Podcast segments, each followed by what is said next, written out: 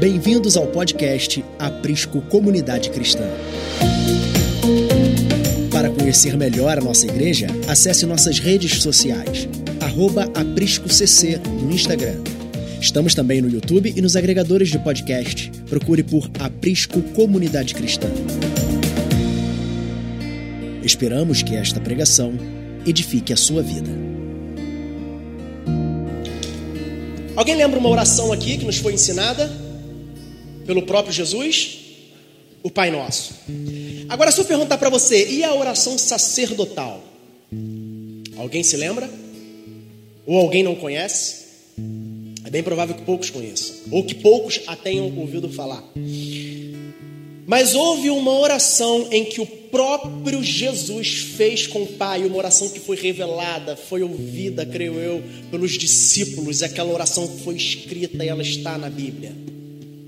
Era como se Deus estivesse conversando com o próprio Deus. Exemplo: quem aqui trocou já o nome do WhatsApp? Tá era Antônio, aí o Antônio mudou de número, agora é da Ana, o número antigo do Antônio, certo? Quem atualizou o nome? Então tem momentos, grupos ali, que às vezes está Antônio falando com Antônio. Eu te amo, eu te amo também. Parece que é um ego, uma troca de ego ali, o Antônio falando sozinho, sabe? Eu, Antônio, eu me amo, sacou? É mais ou menos isso, Antônio falando com Antônio. Só que essa oração sacerdotal é a oração do Deus Filho conversando, falando com o próprio Deus Pai. E essa oração não deve ser perdida. Essa oração não deve deixar de ser lida. Essa oração não deve deixar de ser lembrada. Muito tempo que eu não ouvia falar dela. Muito tempo que eu não ouço pregação sobre a oração sacerdotal, que é a oração do próprio Jesus. Oração sacerdotal porque a gente entende que Jesus ele também é o nosso sumo sacerdote. Eu não vou entrar muito nesse assunto, porque senão eu vou trazer spoiler aqui do nosso PN desse mês que está falando sobre isso. Então, não falte. Quer saber? Vá ao PN, ponto final. Mas tem uma oração que o próprio Jesus falou. Então elas vão dizer que Jesus, quando ele faz essa oração, ele ainda está no cenáculo com os seus discípulos. E aí ele levanta a sua voz. Outros vão dizer que ele está a caminho do jardim de Getsemane. Creio eu que ele esteja no cenáculo. Então ele levanta a sua voz. Jesus está lhe dando as últimas palavras aos seus discípulos. Jesus já está entendendo para onde ele está indo. Jesus está caminhando prestes a, a, ser crucificado. Então ele tem um momento com os seus discípulos e ele faz uma oração ao Pai. Vamos lá, João capítulo 17. E essa oração é interessante porque ele faz uma oração. Primeiro, ele faz uma oração para si mesmo, depois ele faz uma oração para os seus discípulos, que o Senhor os guarde, que o Senhor lhes dê segurança, mas que o Senhor também os santifique. E ele faz uma oração destinada à igreja. Oração destinada à igreja para que eles possam viver em unidade, para que eles possam amadurecer no amor de Deus. Então abra comigo João capítulo 17, versículo, vamos ler do 1 ao 5. Depois de dizer estas coisas, Jesus levantou os olhos ao céu e disse: Pai, é chegada a hora, glorifica o teu filho, para que o filho glorifique a ti, assim como lhe deste autoridade sobre toda a humanidade, a fim de que ele conceda a vida eterna e todos os que lhe deste, a todos os que lhe deste. E a vida eterna é esta: que conheçam a ti, o único Deus verdadeiro, e a Jesus Cristo, quem enviaste. Eu te glorifiquei na terra, realizando a obra que me deste para fazer. E agora, ó Pai, glorifica-me contigo, mesmo com a glória. Repetindo. E agora, ó Pai, glorifica-me contigo mesmo, com a glória que eu tive junto de ti, antes que houvesse o mundo. Muita glória, né? Cinco versículos cheios de conteúdo. Se eu lesse só esses versículos e me aprofundasse somente nesses cinco versículos, aqui tem muita informação. Mas eu quero tentar decorrer do, do, é, por todo o capítulo 17, então a gente vai correr um pouco. Mas aqui ele está falando muito sobre glória, glória, glória. Então existem algumas glórias que aqui eu quero pontuar. A primeira ele está falando sobre uma glória que eu achei super interessante, que é ele falando, uh, deixa eu ver, acho que é no verso 4. Eu te glorifiquei na terra, realizando uma obra que me. E agora, ó Pai, glorifica-me contigo, mesmo com a glória que eu tive junto de ti. Jesus está falando acerca de uma glória que ele teve, que ele tinha, uma glória ao qual ele sempre teve desde a eternidade, desde que o mundo fosse mundo, desde que o mundo fosse criado. Jesus já habitava na eternidade com o Pai. Jesus já era glorificado, já tinha a sua glória. Jesus era Deus. Entendeu? Jesus é Deus, mas entenda, Jesus já era Deus, e aí existe um momento em que nós vamos entender que é o que nós chamamos de a humilhação de Cristo gente debateu, acho que isso no PN, né? Foi no PN, foi isso?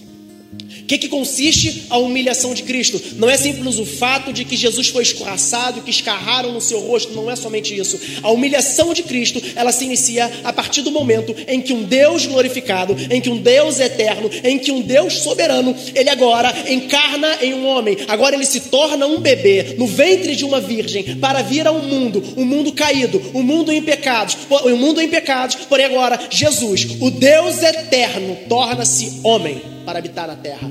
Esta foi a maior humilhação que Jesus enfrentou. O Deus tornando-se um homem, vivendo no mundo caído, vivendo entre pecadores.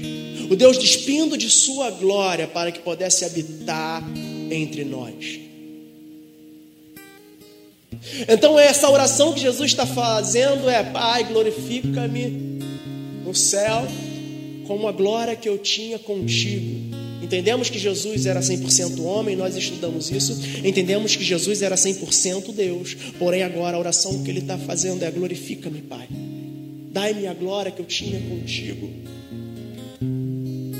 Porque é muito fácil a gente olhar para Jesus e falar, mas ele era Deus. Mas sim, ele também viveu como homem nessa terra. Ele sofreu as dores que um homem normal sofre. Ele clamou para que, se possível, fosse livrado todo aquele sofrimento, toda aquela dor, ele orou como um homem, entendendo o sofrimento que haveria de passar. Então Cristo foi humilhado, e que só para que você possa entender qual o propósito e qual o motivo da sua humilhação, o propósito era de resgatar homens e mulheres, era de resgatar a sua noiva, era de nos resgatar. Por imposição do Deus Pai? Não. por livre e espontânea vontade. Cristo, sim, aceitou a humilhação para viver nesta terra por amor à sua noiva, por amor a todos nós, os eleitos em Deus.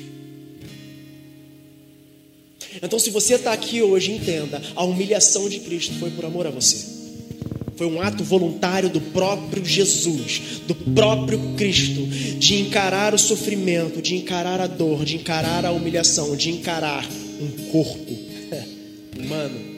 E os teólogos vão afirmar que na glória o corpo ao qual nós veremos é o corpo de Cristo ao qual ele viveu aqui nessa terra. Olha a atitude de Jesus. Despindo de sua glória muita doideira para o nosso entendimento. Falávamos isso na última aula. O problema é que a gente quer entender, a gente quer entender Deus com o nosso entendimento limitado. Um Deus eterno tentando ser compreensível e justificado, simplificado por uma mente pecaminosa e limitada. Às vezes a gente não se limita em saber quem Deus é somente com o que há nas Escrituras, então nós vamos querer criar um Deus ao qual nunca existiu. Responda acerca da existência de Deus com aquilo que Deus te deu na palavra. Não invente coisas. Voltando. Eu glorifiquei-te, versículo 4. Eu glorifiquei-te na terra, tendo consumado o que me deste a fazer. A oração de Jesus expõe de forma clara e objetiva que o motivo pelo qual glorificamos a Deus é quando fazemos o quê? Vamos ao versículo para entendermos como que nós glorificamos a Deus. Existe, eu falo muito desse do breve catecismo de Westminster, né? Que qual o propósito, qual o propósito do homem, qual o fim, seu propósito é glorificar a Deus e gozá-lo para sempre. Esse é o propósito de nós, homens e mulheres, glorificar ao Senhor. Mas o interessante é que a oração de Deus para com Deus expõe como que nós glorificamos a Deus. Vejamos o versículo 4. Eu glorifiquei-te na terra, tendo consumado, tendo realizado a obra que me destes a fazer. Como então que nós glorificamos a Deus na terra? Quando nós consumamos ou quando nós realizamos a obra de Deus na terra. Como que Jesus realizou a obra do Deus Pai na terra? Submetendo-se à sua vontade. Como que Jesus realizou a obra do Deus Pai na terra? Fazendo o que era proposto para o próprio Jesus fazer. Porque seria muito fácil Jesus, entendendo o final da história, chegar, na, chegar aqui na terra e falar: olha, galera, eu vim para morrer na cruz, mas quer saber? Mudança de planos. Vou viver a minha vida, a vida que segue, e eu não vou encarar aquilo ali não. Mas o próprio Jesus vai declarar, vai orar e vai afirmar que o motivo pelo qual nós glorificamos é quando nós fazemos a vontade de Deus aqui na terra. Quando nos submetemos à vontade de Deus, nós o glorificamos.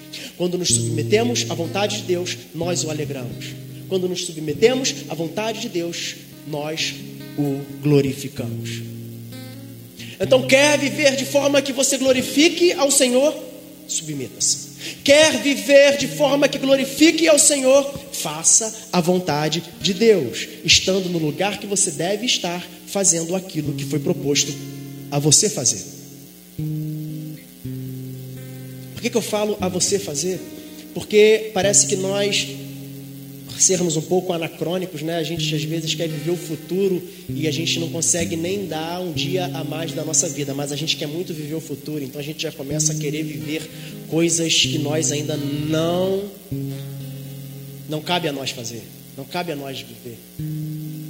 Nós não nos submetemos, nós não nos envolvemos com a missão,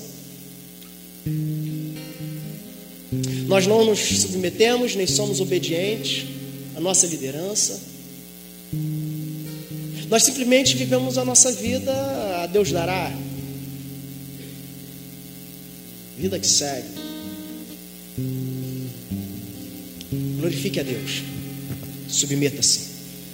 Faça parte de uma igreja local. Tenha um pastor. Tenha um pastor.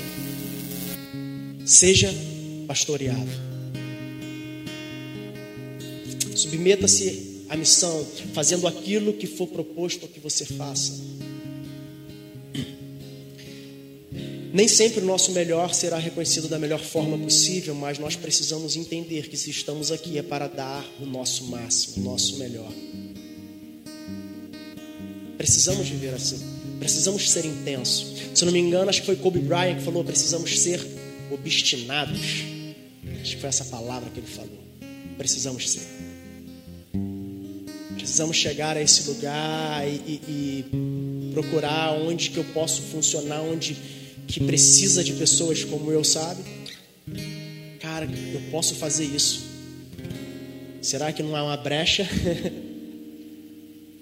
Quando a gente trabalhou aqui no resgate foi legal, sabe?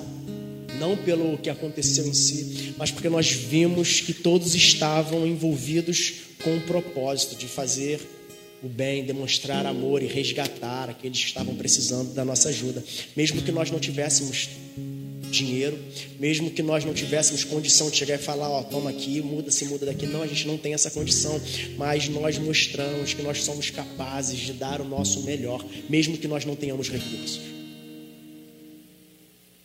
Nós somos capazes de dar o nosso melhor com aquilo que somos, com aquilo que Deus nos deu.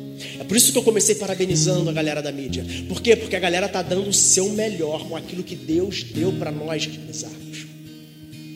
Então você pode estar tá olhando aqui pensando, cara, a galera tá dando mole. Sim. Teve brecha? Teve. Teve buraco? Teve. Mas eu vi eles dando o máximo. E aí, se você falar mal deles, você vai comprar uma briga comigo. é isso que eu falo sobre dar o melhor. Mesmo que haja brechas, mesmo que hajam buracos, mesmo que falte que algo entre no ar, o melhor. O melhor. Eu gosto de futebol, gosto do futebol argentino. Eu hoje era um dia especial, afinal de contas eu gastei um dinheiro com a minha esposa, dando um café para ela. Eu falei, não, um dia especial exige uma caneca especial. Peguei minha caneca do Boca Juniors. Pá, azul, amarela. Botei lá, pum, os tricolores choram com Boca Juniors. e tava lá, e aí eu me perdi, que eu ia falar? O que eu tava falando? Não é pra. Ah, lembrei, tá vendo? Entrei no caminho errado, não era pra falar disso. Mas por que eu gosto do futebol argentino? Porque, meu irmão, os caras não ganham título, não, mas deixa eu te falar, os caras jogam com raça. Eu lembro quando a gente foi passar a lua de mel lá na, em Buenos Aires, e aí a gente andando, né, andando, andando, andando, até que eu vi, tipo, que a gente chama aqui de pelada, né, aquela brincadeira ali, golzinho, dois, três na linha, numa praça. Meu irmão, a galera jogando, brincando, é sangue nos olhos. Eu tinha certeza. A Fernanda falou: Bruno, vai lá jogar, tu é brasileiro, vai ser legal. Eu falei: o quê? Se eu entrar ali, eu vou sair com a canela arrebentada. Cara, os caras são violentos. Eu gosto daquela que zumba deles. Eu gosto quando ele tira o brasileiro do sério. Confesso, confesso aqui que quando é Brasil e Argentina eu sou brasileiro, claro. Mas eu gosto de ver o futebol deles, porque tem raça. A galera não gosta de ver futebol europeu, que é bonito? Não, eu gosto de ver o futebol. Porque quando acaba o futebol, aí chega lá no Cristiano Ronaldo da vida, ou sei lá, o Messi, e aí, como é que foi? É, nós, nós jogamos bem, nós, tivemos, nós fizemos o flanco, não sei o que, não sei o que lá, não sei o que lá. Agora, quando chega no jogador argentino, o cara tá suado.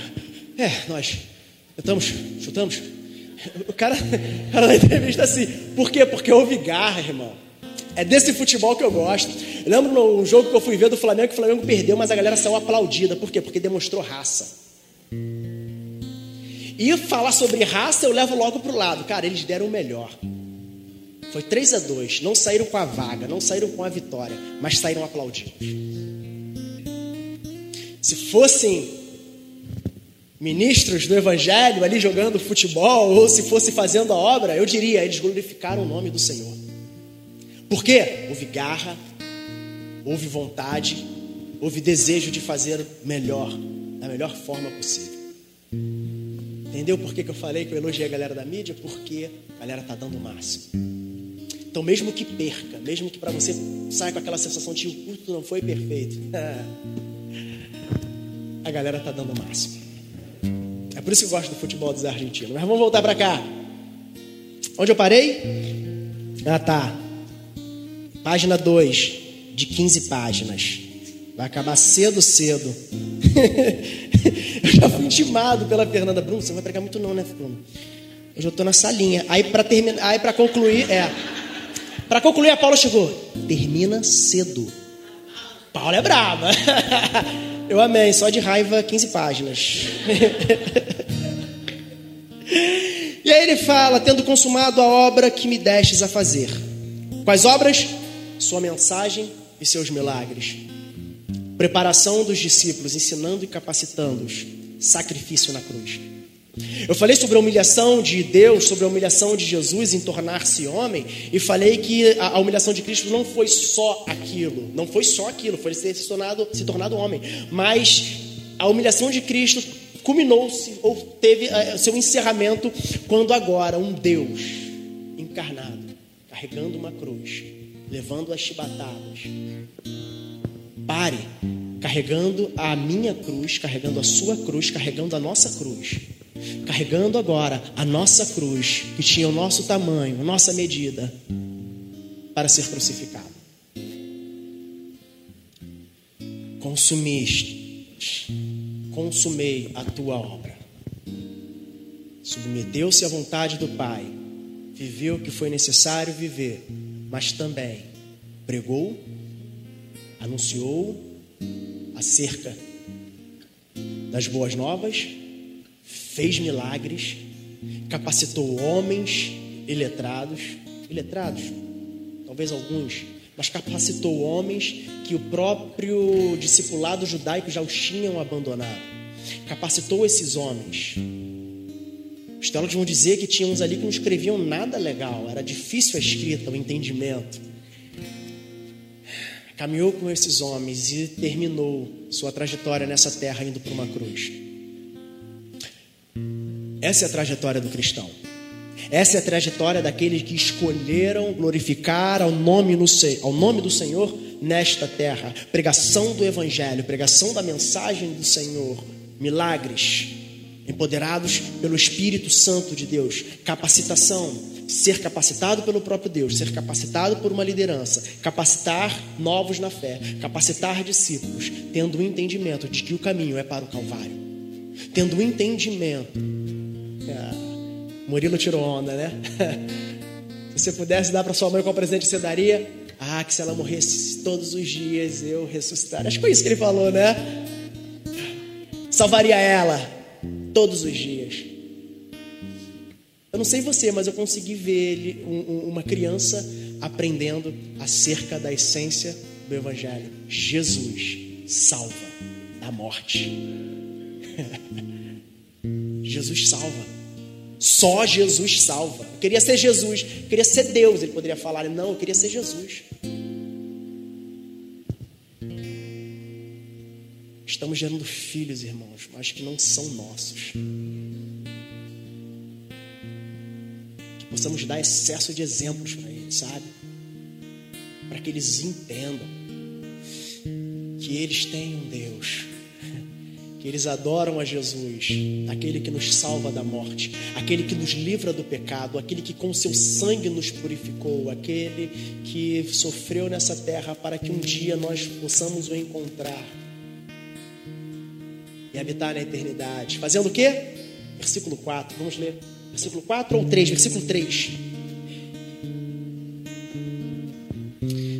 E a vida eterna é esta: que conheçam a Ti, o único Deus verdadeiro, e a Jesus Cristo, a quem enviaste. A vida eterna é essa: conhecer a Deus. Conhecer a Deus tanto pessoalmente como em um ato de um, em um relacionamento. A morada eterna com Deus não será uma monotonia. Monotomia? Monotomia, né? Monotonia. É, isso aí. Nós viveremos a eternidade conhecendo o nosso Senhor. E deixa eu te falar, se você tem preguiça para ler a palavra de Deus, ah, você vai encontrar dificuldade para se santificar. Se você tem dificuldade ou se você tem ódio em ler a palavra de Deus, você tem dificuldades para conhecer quem o seu Deus é. E afinal de contas, a eternidade vai ser um relacionamento com Ele, conhecendo quem Ele é. Eu não sei você, mas quando eu estudo a palavra, que eu descubro algo, cara, eu começo a, eu sento com a Fernanda e falo, caraca, Fernanda, olha o que, que eu descobri, cara. É, olha o que, que eu descobri, eu começo a falar com ela. Quando ela não sabe é legal, quando ela sabe, aí eu fico murcho, tipo, ah, é, é, já sabia. É, já sabia. Valeu. Aquele aqueles cara. Valeu, valeu. Mas quando eu descubro algo na palavra, irmãos, cara, dá vontade de sair contando, sabe? Cara, olha o que, que eu aprendi eu lendo, eu lendo. Porque uma coisa é você mergulhar na palavra e buscar auxílio de um teólogo. Agora, quando você mergulha, você, cara, eu nunca vi isso. Eu não sei você, mas às vezes, quando gente, eu estou sentado e alguém está lendo a palavra aqui na frente, parece que a revelação é outra, né? Começa a vir um montão de informação. Caramba, nunca tinha tentado isso, nunca tinha tentado. E também lendo em casa, às vezes pausadamente, existem algumas formas do Senhor falar comigo, revelando algumas coisas que eu nunca tinha tentado, que está ali, óbvio, na cara. Porém, eu nunca tinha observado. Então vai um desafio, leitura da palavra. Leitura da, palavra, da palavra, tanto ela decorrida dinâmica, para você ler a Bíblia o mais rápido possível, mas tenha também o hábito de ler, nem que seja um capítulo de forma pausada. E você vai tentar extrair de cada capítulo conhecimento para aplicar na sua vida. Esse é o nosso desafio. Porque numa casa de cuidado e desenvolvimento, nós vamos levar você para viver uma vida santa. E a Bíblia, a Bíblia vai falar sobre isso. Depois a gente chega lá. Vamos lá. João capítulo 17, versículo 6. Manifestei o teu nome que me destes. Espera aí. 17, 6. Manifestei o teu nome àqueles, para aqueles que me destes do mundo eram teus, tu os destes a mim, e eles têm guardado a tua palavra. Eu falei no início que sobre Jeová, o grande eu sou, era como Deus tinha se apresentado no Antigo Testamento, o grande eu sou. Quem é? O grande eu sou. Agora vem Jesus encarnado. Lembra que eu falei qual o propósito que ele cumpriu? A mensagem, capacitando, ensinando. E o que, que Jesus está ensinando aos seus discípulos? De que Ele é o Deus ao qual tudo que o homem precisa está nele, é Ele.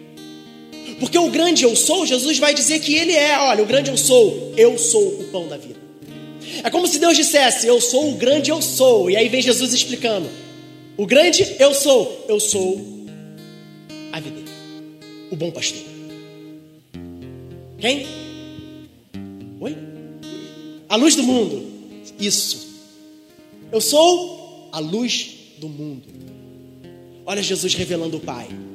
Porque ele mesmo vai dizer que a mensagem que ele pregava era a mensagem que o próprio Pai dava a ele. Ele revelava o Pai. E quando chega um momento em que, é quem é Deus, cara, você não está vendo através de mim? Se você me vê, você está vendo o Pai. Então ele fala: Eu sou o pão da vida. Fiz algumas anotações. Eu sou o pão da vida. Eu sou a justiça, o caminho, a verdade e a vida. Aqui pronto, parou. Ele é o caminho, o único caminho, a verdade. Ele é a verdade, não existe outra verdade. Ele é a vida. O caminho, a verdade e a vida está somente em Cristo Jesus. Só. Ponto final. Mas ele se apresenta também como a luz do mundo, o bom pastor. Se você tiver mais alguma identidade do grande eu sou, pode dizer. Mas Jesus vem revelar ao homem que ele é tudo aquilo que nós precisamos. Ele é o pão que nos alimenta. Ele é a vida que nos tira da morte. E mesmo que nós venhamos a morrer, que a matéria venha a morrer, ele nos ressuscitará. Por quê? Porque a morte não teve poder quando se deparou com a vida, quando se deparou com o próprio Cristo. Por quê? Porque Ele é a vida. Ele é a luz do mundo, e quem está longe dele está em trevas. E a gente, quando estuda, a gente sabe o que é trevas? Ausência de luz. Se ele é a luz do mundo, trevas, ausência de Cristo. O grande eu sou, o bom pastor. E nós, como ovelhas, se nós estamos desgarrados, talvez possamos até ter um bom pastor, mas se ele fala que ele é o bom pastor, então provavelmente existem os maus pastores. Eu não estou falando sobre homem, estou falando sobre Deus ou deuses. Se nos submetemos a Jesus, nós nos submetemos ao seu senhorio. Se nós não nos submetemos, nós estamos nos submetendo a deuses que estão fazendo o papel de pastores, porém maus pastores que não estão nos levando no caminho que é Jesus, o caminho que é Cristo. Ele é o bom pastor. E o bom pastor é aquele que faz com que suas ovelhas submetam-se ao seu senhorio. A ovelha reconhece a voz do seu pastor. Talvez por isso nós estamos batendo muito cabeça por aí. Por quê? Porque nós não conseguimos mais reconhecer a voz do nosso pastor. Jesus, o nosso bom pastor manifestei o teu nome. Ele vai dizer aí no versículo, no versículo 6, né? Manifestei o teu nome. O que, que ele está falando? Revelei. Eu, Cristo falando, eu revelei a natureza do Pai. Eu revelei a natureza de Deus. Eu confesso que quando a gente foi começar, eu pensei em falar sobre Cristo, né? Estudar Cristologia, eu falei, cara, mas se a gente vai estudar Cristo, a gente vai estudar Deus. Será que não vai ficar repetitivo? Muito tempo que eu havia estudado sobre isso. Mas eu confesso, falta tema ali ainda. Um, três meses é pouco. Porque quando a gente começa a revelar Jesus e ver quem ele é, eu percebi que tem um, um, ofício que eu ainda eu não coloquei lá no cronograma, mas eu vou ter que colocar. Eu vou falar sobre a gente vai falar sobre o ofício profético e sacerdotal, mas não sei se vocês perceberam, eu não falo sobre o ofício de rei. Ele é nosso rei, ele é profeta, ele é sacerdote. Então já é uma matériazinha que vai ser incluída aí. Eu estava conversando num dos pênis que talvez a avaliação não vai ser nem anunciada, porque parece que a avaliação, galera, né? Mete pé, parece até eu no ensino médio. Quando tinha avaliação, tentava assumir. Na faculdade, então, não, vamos fazer a segunda chamada, né? Fazer a segunda avaliação, que é melhor, né? Então talvez não seja anunciado. Mas vamos ver o que, vai acontecer. Versículo do 7 ao 11: Agora eles reconhecem que todas as coisas que me tens dado provêm de ti, porque eu lhes tenho transmitido as palavras que me destes e eles as receberam, verdadeiramente reconheceram que saí de ti e creram que tu me enviastes. É por eles que eu peço. Não peço pelo mundo, mas por aqueles que me deste, porque são teus. Todas as minhas coisas são tuas, e as tuas coisas são minhas, e neles eu sou glorificado. Olha a oração de Jesus, isso é Jesus falando com o próprio Deus Pai. Já não estou no mundo, mas eles continuam no mundo. Enquanto eu vou para junto de ti, Pai Santo, Pai Santo, guarda-os em teu nome que me destes, para que eles sejam um, assim como nós somos um. Guarda-os. Quando eu li sobre esse texto, guarda-os, era o que eu falei no início. Precisamos entender que a nossa segurança não está em nossas próprias forças. Precisamos ser cautelosos, precisamos vigiar, sim, a todo instante, mas entendendo que a nossa vida e a nossa segurança está na mão do Deus Todo-Poderoso. Foi Jesus quem fez essa oração. A pergunta é: será que Deus Pai deixaria de ouvir a oração do Deus Filho? Será que o Deus Filho estaria fazendo uma oração que não seria a vontade do Deus Pai? Guarda-os. Eles ainda estão neste mundo terreno e não no pecado. Quando ele fala sobre eles ainda estão nesse mundo, ele não está querendo dizer que eles ainda estão no pecado, não. Eles ainda estão neste mundo, mas guarde-os. Porque Jesus, como homem, entende a nossa realidade, entende porque ele viveu o sofrimento. Tudo que nós vivemos, Jesus viveu, Jesus foi tentado, em tudo Jesus foi tentado, porém, Jesus não pecou. Então ele sabe de todas as nossas dificuldades, ele sabe de todas as nossas necessidades, ele sabe das nossas limitações, porém, ele orou ao Pai e em sua oração ele disse: guarda-os em teu nome. Que isso tire de nós o medo. Porque precisamos acreditar que se nós somos filhos de Deus, se nós somos os eleitos de Deus, nós estamos sendo guardados pelo próprio Deus. E nada mais é do que uma oração do próprio Jesus fazendo com o Pai: guarda-os. Eles ainda estão no mundo. Eu estou indo para ti, Senhor. Eu estou indo para ti, Pai. Mas guarde-os. E aí continua. Onde que eu parei? Ah, aqui ó, guarda-os em teu nome que me destes, para que eles sejam um, assim como nós somos um. Jesus está orando nada mais, nada menos por aqueles que são as dádivas de Deus a Jesus. Aqueles que tu me destes. Jesus está falando: guarda-os, esses que você me deu, esses que você me presenteou. Isso talvez deveria tirar de nós aquela sensação de. É, como é que se fala? De inferioridade. Porque se o Deus Pai nos deu ao Deus Filho, e o Senhor agora está falando, guarda-os, eles estão no mundo, mas guarda-os, porque, porque eles são os presentes que o Senhor me deu, eles são a dádiva que o Senhor nos deu. Talvez Deus Pai daria algo ruim ao Deus Filho? Não, irmãos. Então a oração é para que o Senhor guarde as dádivas que o próprio Jesus recebeu, uma igreja pulsante.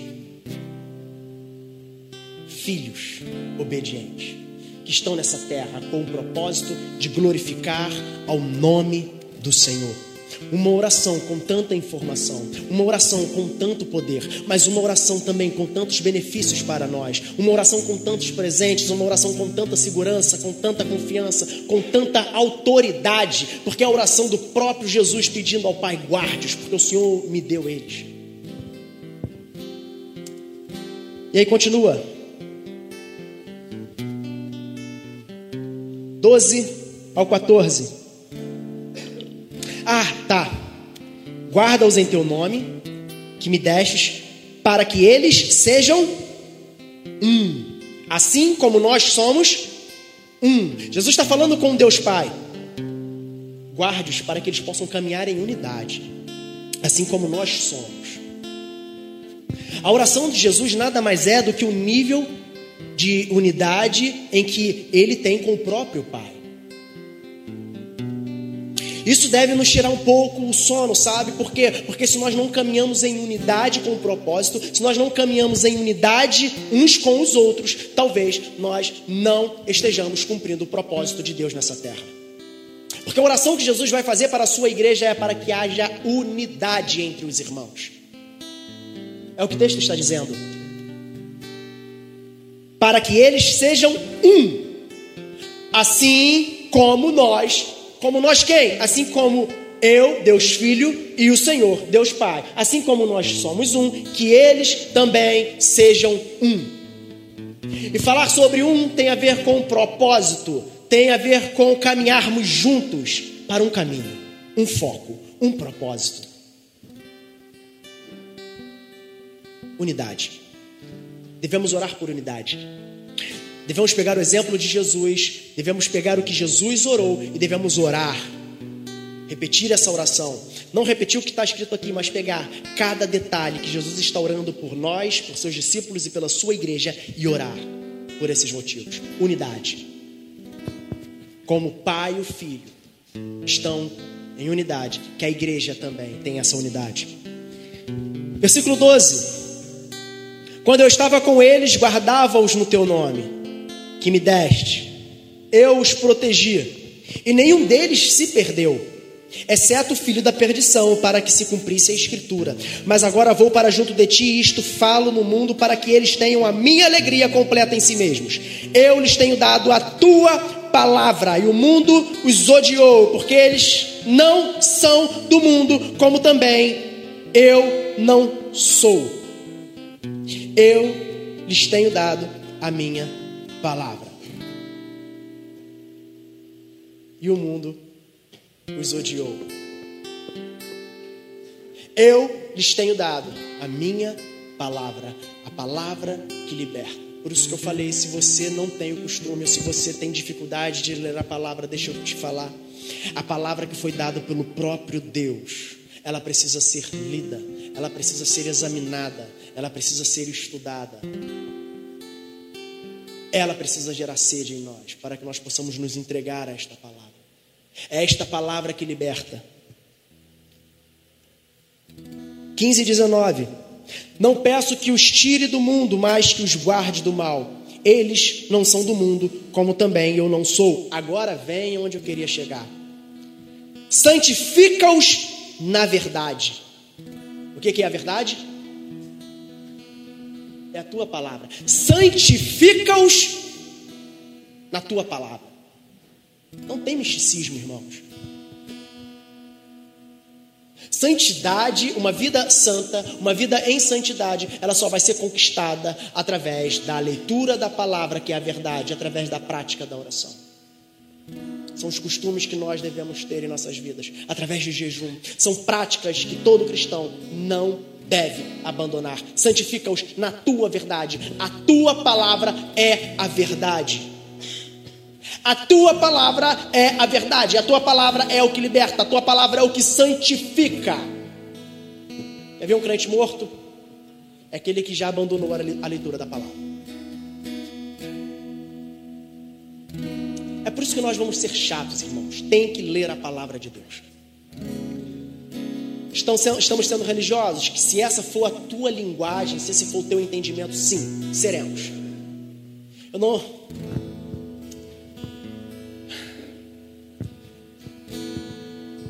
Tenha o costume diário de ler, mesmo que isso seja chato para você. Se eu não me engano, acho que foi Leandro Suassuna que ele falou: leia textos difíceis, mesmo que você não entenda nada. Porque às vezes, irmão, vai ter palavra ali que a gente não entende, a gente vai ler, vai reler e não vai entender nada. Lembra que eu falei que tem palavras, tem textos que eu leio só vou entender agora? Leia textos difíceis, sim, tenha prática de ler textos difíceis, para que você possa aumentar no seu vocabulário, mas para que você também possa ter um entendimento da certeza, ter um entendimento da verdade, ter um entendimento da palavra de Deus para conhecer quem Deus é. Tudo aquilo que ele quis revelar encontra-se na palavra de Deus. Então, tudo o que ele quis revelar está aqui. Então, absorva tudo aquilo que ele revelou acerca do Pai, acerca dele. Santifica-os, Pai. Santifica-os na tua palavra. Versículo 18: Assim como tu me enviaste ao mundo, também eu os enviei ao mundo. Assim como tu me enviou ao mundo, eu também ao peso, ao nível. A mesma intensidade em que Cristo foi enviado ao mundo, o próprio Cristo agora nos envia ao mundo com a mesma intensidade, com a mesma autoridade, porque afinal de contas, quem habita dentro de nós é o Espírito Santo de Deus. Olha a autoridade em que nós estamos vivendo nessa terra. Fomos enviados a este mundo para quê? Para cumprir o propósito de Deus, para cumprir o que Deus está realizando nesta terra. Para quê? Para que com isso nós possamos glorificá-lo, fazendo parte de um propósito ao qual Deus está fazendo desde a criação do mundo. E agora ele escolhe um povo, ele escolhe uma pessoa, um homem, uma mulher, um jovem, um adolescente, uma criança. Para quê? Para que faça parte do propósito dele nessa terra, para que com isso nós possamos glorificar ao Deus eterno. Com que poder e com que autoridade? A mesma em que o próprio Jesus foi enviado a essa terra. A mesma autoridade. Porque afinal de contas, quem habita dentro de nós é o Espírito Santo de Deus. Nada mais que isso. O Espírito Santo de Deus.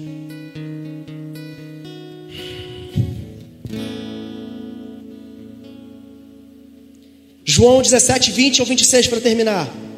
Não peço somente por estes, mas também por aqueles que vierem a crer em mim. Então Jesus está fazendo uma oração que não se limita somente a nós, agora está fazendo uma oração para aqueles também que irão vir. Porém, a pergunta é: como que aqueles irão vir se não tem quem pregue a palavra? Como que aqueles irão vir tendo o um entendimento do que é a verdade, se nós que carregamos a palavra, se nós que carregamos a verdade, não estamos comunicando a verdade como deve ser comunicada? Como? Como? Explica. É a verdade que liberta, é a palavra de Deus que liberta.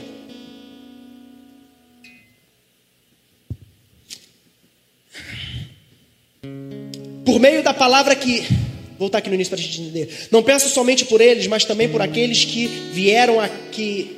Aqueles que vierem a crer em mim por meio da palavra que eles falarem. Eles quem? Nós falarmos. Jesus está falando uma oração aqui que está se referindo aos seus discípulos naquele momento, mas ela também é abrangente ao ponto de que, essa oração ela também serve para nós. Por quê? Porque nós somos aqueles que fomos, somos os eleitos de Deus. Então, por mim, por meio da palavra que eles, que nós iremos falar, a fim de que todos, todos, todos é todos, todos sejam um. Todos sejam um. Sem dualidade no propósito. Sem missão oculta, sem missão pessoal. Sejamos um, caminhando para o mesmo lugar, caminhando para o mesmo propósito. É para isso que nós estamos aqui caminharmos juntos em unidade, entendendo que nós estamos nos submetendo à vontade de Deus, entendendo que essa submissão tem a ver com glorificar ao nome do Deus eterno que colocou sobre nossas vidas homens e mulheres, pastores e pastoras que estão conosco, nos ajudando, nos apoiando, nos discipulando e nos dando direção para onde nós devemos caminhar, porque afinal de contas, a igreja, a comunidade cristã aprisco está inserida nesse lugar com uma forma de entendendo que Deus nos colocou aqui para cumprir o propósito dele, com uma identidade. Com uma identidade, irmãos. Nós temos uma identidade em Cristo, não vamos perdê-la. A gente não vai chegar aqui e, e, vai mudar, olha, agora a vibe vai ser o louvor, corim de fogo. Por quê? Porque está na moda. Não. A gente tem a nossa identidade. Não, a partir de agora a gente vai andar todo ataviado. Por quê? Porque a onda agora é andar ataviado. Parece que os caras que estão ataviados, o fogo vem, o poder vem. Se for para nós caminharmos aqui, tendo o um entendimento de que Deus quer que seja aquele culto tranquilão, vai ser, irmãos. Ou então que vai ser aquela quebradeira. Não vamos perder a nossa identidade. Não vamos perder o propósito para o qual nós estamos aqui. Deus nos colocou aqui com uma identidade. Cabe a nós o quê? Caminharmos em unidade, submetendo-se à vontade do Pai. E é legal que aqui tem um monte de crente diferente, né? Eu, a minha raiz é bem assembleiana. Embora o povo fale que eu seja padre ou presbiteriano. A menininha veio aqui, louvou, ninguém falou nada. Vocês conheceram aquela música, né? Todo mundo cantou, mas católico sou eu, Sirlene. Brincadeira à parte, cada um do jeito que é, cada um do jeito que Deus criou, com sua identidade, sendo tratado, mas sem perder aquilo que Deus deu, a nossa essência, sabe? Para cumprir em unidade. Cumprir em unidade, irmão, deixa eu te falar, não é fácil, não. A gente costuma falar que são aquelas pedras construindo um muro, sabe? Pedras redondas, pedras pontiagudas, pedras chatas, pedras malas, pedras legaisinhas. É legal no PN que a gente vê a diferença dos professores, né? Antônio, voz de trovão. A Lília, aquela tranquilidade, ensinando. Lilia. Eu descobri essa semana que é Lilia. Eu sempre falava Lilian. Lilia. O William, ah, culto em casa. William no PN, meu irmão. Pede até oferta. É, é, ministério pessoal dele. Brincadeira. E a Dalila agora é teacher, teacher. É, levando até quadro, irmãos. Confesso que da última vez eu não a vi escrever. Tem que usar aquele quadro, hein?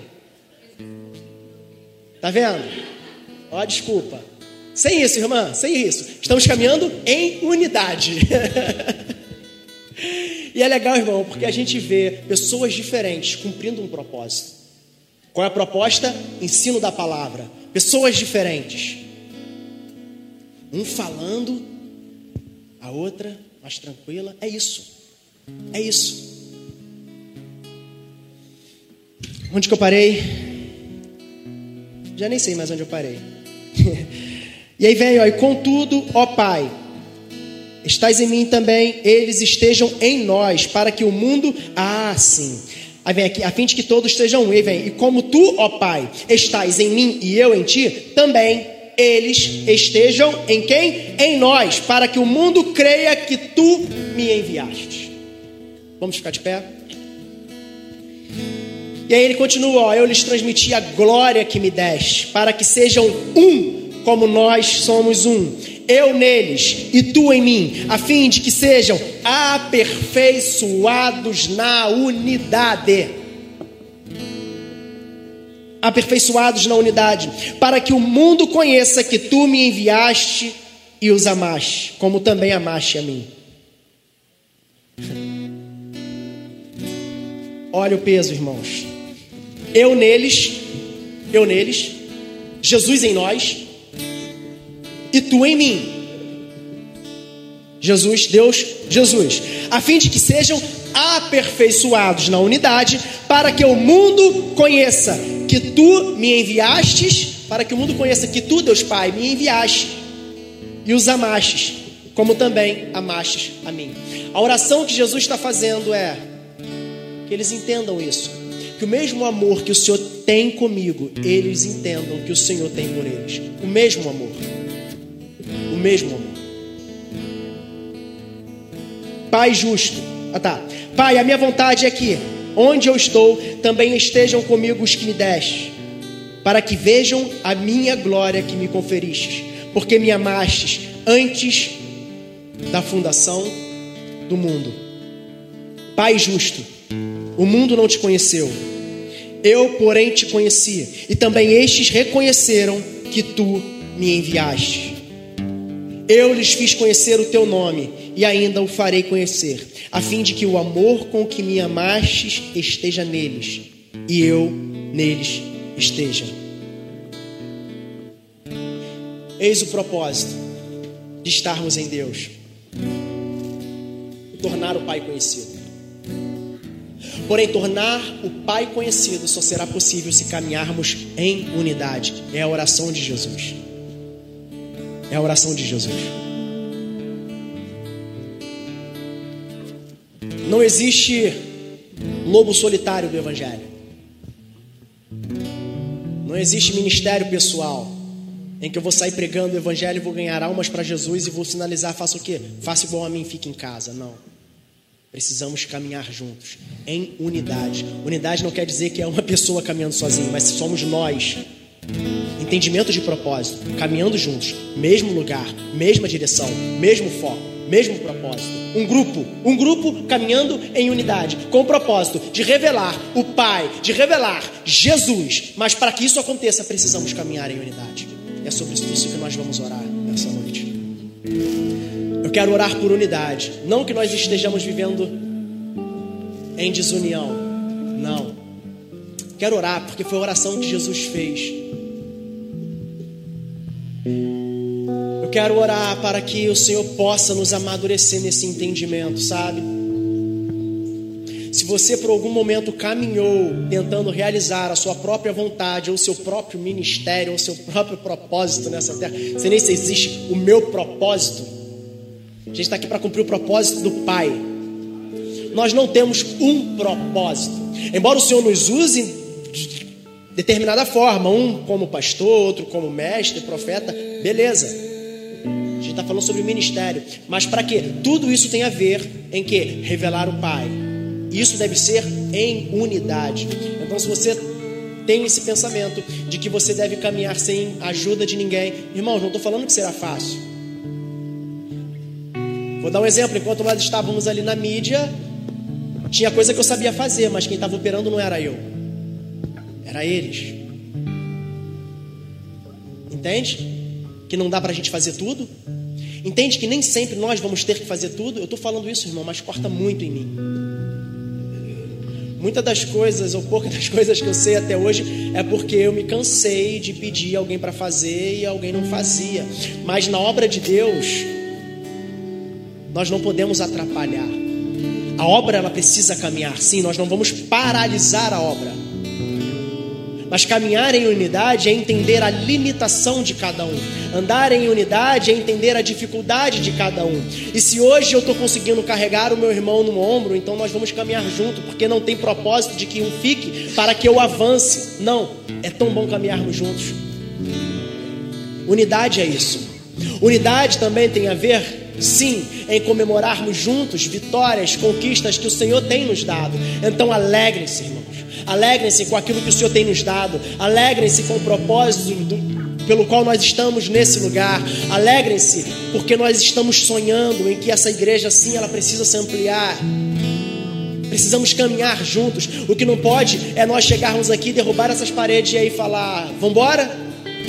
Eu estou com medo. Está com medo? Beleza, seja real, confessa. Estou com medo. Estou, mas eu vou. com medo ou sem medo, caminhar em unidade é isso. Aqueles que não estão com medo, eles vão arrastando. Por quê? Porque se você tem medo, deixa eu te falar. Vamos. O que não pode é fazer com que o medo paralise você.